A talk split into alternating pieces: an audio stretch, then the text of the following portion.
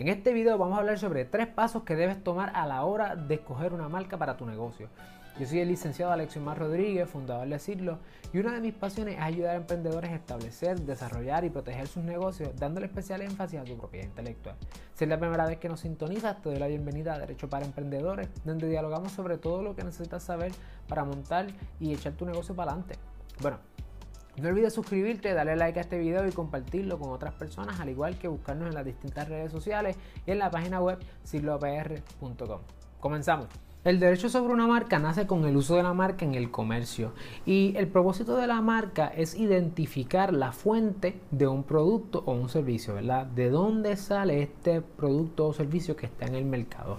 De esa manera el consumidor cuando está en el mercado identifica esa marca y dice yo quiero esa marca y la asocia con ciertos tipos de características, de información, eh, de valores inclusive y hasta principios que las empresas y los negocios le dan a esas marcas. Por lo tanto, ese es el propósito de la marca en el comercio, identificar la fuente o el génesis de un producto o servicio. Tomando eso en consideración entonces, cuando nosotros vamos a escoger una marca, tenemos que tener claro que para poder gozar de la protección marcaria debemos procurar que nuestra marca sea distintiva. Eh, vamos a hablar sobre la distintividad por una parte y de la otra parte es que no ocasione probabilidad de confusión en el mercado, es decir, que mi marca no haga o no aporte a la confusión de los consumidores en el mercado, ¿verdad? ¿Cuánto mi marca puede hacer eso? Pues eso va a depender de la distintividad de la marca. Por lo tanto, como usted se quiere evitar eso y se quiere evitar gastar mucho dinero a la hora de escoger la marca, vamos a ver los tres pasos que debe tomar. Número uno, tienes que analizar cuál es la fuerza, cuán fuerte es tu marca o cuán distintiva es tu marca. Y este análisis de la distintividad se da a base del esquema de el espectro de distintividad. En Puerto Rico los tribunales han interpretado que este tipo, este espectro de distintividad tiene cuatro categorías grandes o mayoritarias. Uno, una marca puede ser genérica. Cuando una marca es genérica no es protegible. ¿Por qué?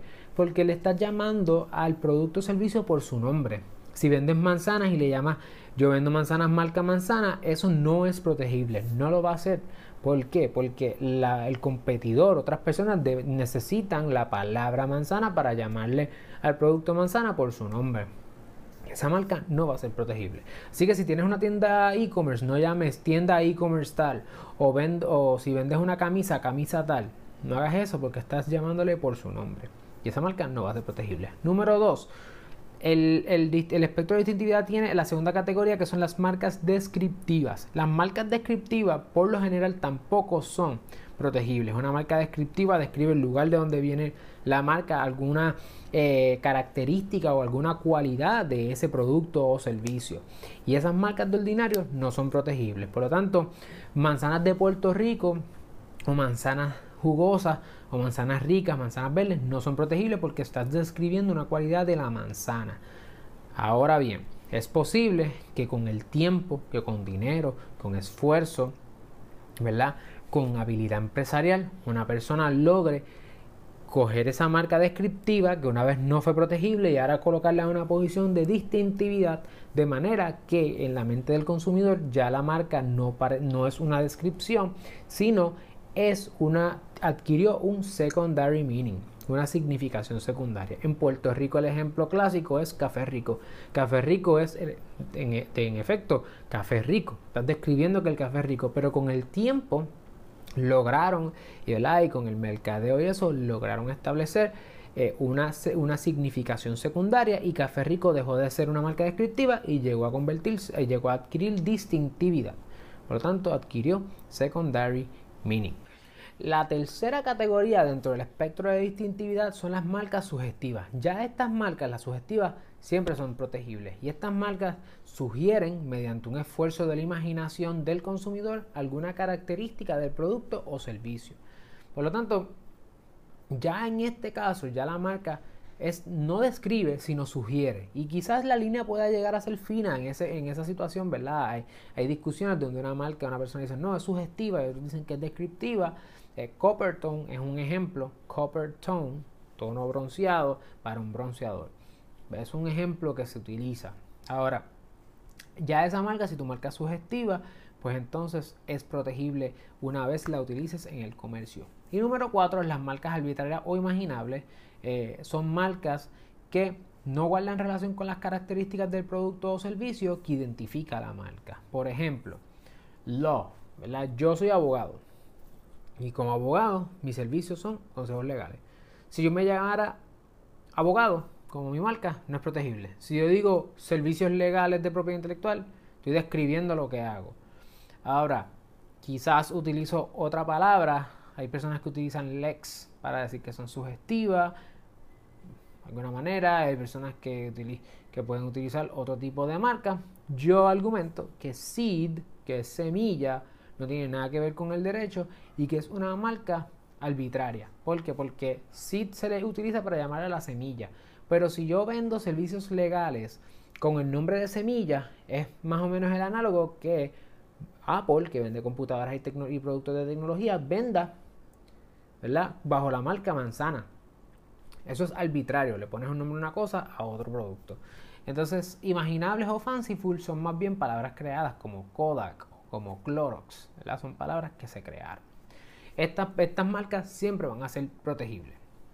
Así que hay cuatro marcas. Cuidado con la marca con el tipo de marca que utilizas para tu negocio porque puede ser que no sea protegible y en, un, y en un asunto o en alguna disputa sobre marcas puede que entonces tu marca sea lo suficientemente débil como para que no sea distintiva y a su vez tenga mayor probabilidad de causar confusión y entonces menos protección. Así que cuidado con eso.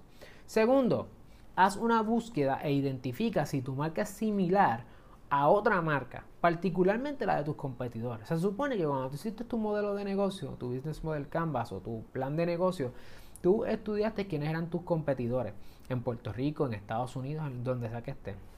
Y cuando tú hiciste eso, eh, se supone que tú hayas visto quiénes son esos competidores, cuáles son las marcas que usan, los colores que usan, por dónde es que ellos se anuncian, ¿verdad? Cómo ellos, ellos establecen la venta de sus productos o sus servicios y tú hiciste ese análisis. Si no lo hiciste, es hora de que lo hagas. ¿Por qué? Porque cuando tú ves tus competidores, tú puedes ver las marcas que ellos utilizan y lo que más veas que se utiliza es lo que tú no vas a utilizar. Por ejemplo, en la industria de la imprenta, yo he visto que utilizan el color magenta, magenta azul y amarillo en muchas en muchas marcas. Yo argumentaría, eso no hay un caso de eso que yo sepa, pero yo argumentaría que ese color no es protegible. ¿Por qué? Porque no es distintivo. Todo el mundo usa esos colores. Por lo tanto, en la medida que todo el mundo los utiliza, pues entonces ya no es distintivo. Y si no es distintivo, tiene menos probabilidad de ser protegible y tiene menos probabilidad de presentar confusión.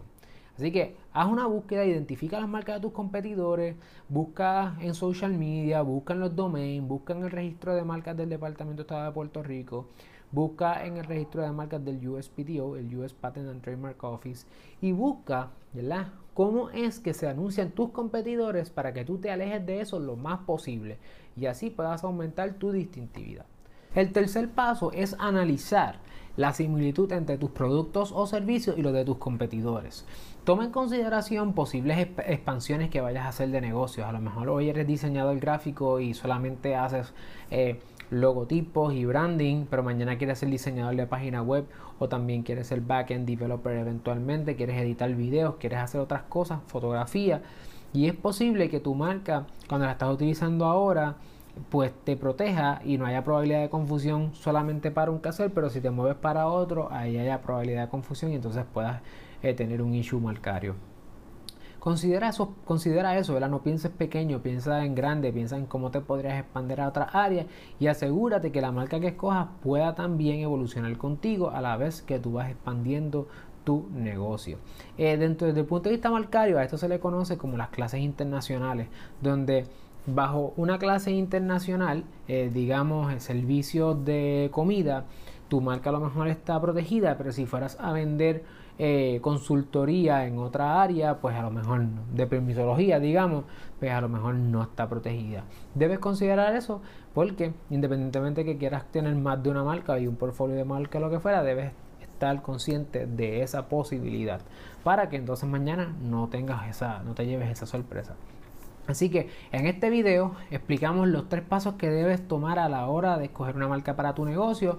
El primero es si debes analizar la fuerza de tu marca o su distintividad dentro del contexto de, el, eh, del espectro de distintividad, asegúrate que tu marca no sea genérica, procura que no sea descriptiva, si ya la escogiste hace tiempo y es descriptiva, entonces procura ¿verdad? esforzarte, meterle dinero, branding, mercadeo para que ella quiera una distintividad, un secondary meaning o una significación secundaria, es decir, se convierta distintiva para que pueda ser protegible.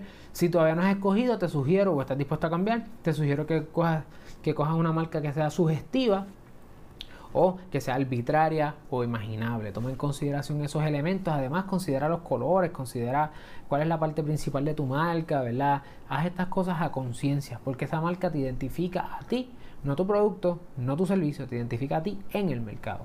Lo segundo que debes hacer es hacer una búsqueda, identificar quiénes son tus competidores, qué ellos están haciendo, cómo te puedes diferenciar de ellos. La mejor manera de ser mejor es ser diferente y deberías procurar hacer eso. Eso no es mío, by the way, eh, no es original.